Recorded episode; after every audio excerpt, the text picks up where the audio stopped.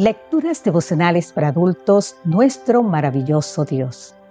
Cortesía del Departamento de Comunicaciones de la Iglesia Dentista del Séptimo Día Gascue en Santo Domingo, capital de la República Dominicana. En la voz de Sarat Arias. Hoy, 4 de marzo, Dios es amor. Primera de Juan, capítulo 4, versículo 8 nos dice, El que no ama no ha conocido a Dios, porque Dios es amor.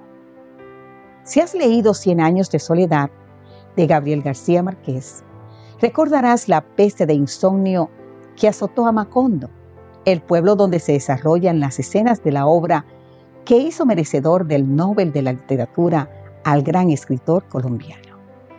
Aunque la peste fue inicialmente bienvenida, bajo la creencia de que tendrían más tiempo para disfrutar de la vida, los estragos de la enfermedad se hicieron evidentes cuando los pueblerinos se percataron de que estaban sufriendo de un mal aún mayor, el olvido. Preocupados ante la posibilidad de olvidar incluso los nombres de los artefactos cotidianos básicos, los pueblerinos recurrieron al método de marcarlos por nombre.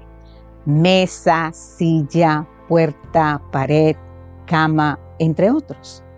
Lo mismo hicieron con los nombres de animales y plantas. De esta forma, el problema estaría solucionado. Sin embargo, luego cayeron en cuenta de que podría llegar el día en que aunque recordaran los nombres de las cosas, no recordarán para qué servían. Entonces decidieron ser más específicos. El letrero de la vaca, por ejemplo, decía, esta es una vaca. Hay que ordeñarla cada día para que produzca leche. Al cabo de un tiempo, todo el pueblo estaba lleno de carteles. El más grande en la calle central de Macondo decía, Dios existe. Por muy extendida que estuviese la peste del olvido, una cosa estaba clara en Macondo. Aunque olvidaran todo lo demás, el letrero de la calle principal siempre les recordaría que Dios existe. ¿Alguna lección? A nosotros que vivimos en la era de la información, en la que literalmente nuestro cerebro registra muchísimos más estímulos de lo que puede procesar e interpretar?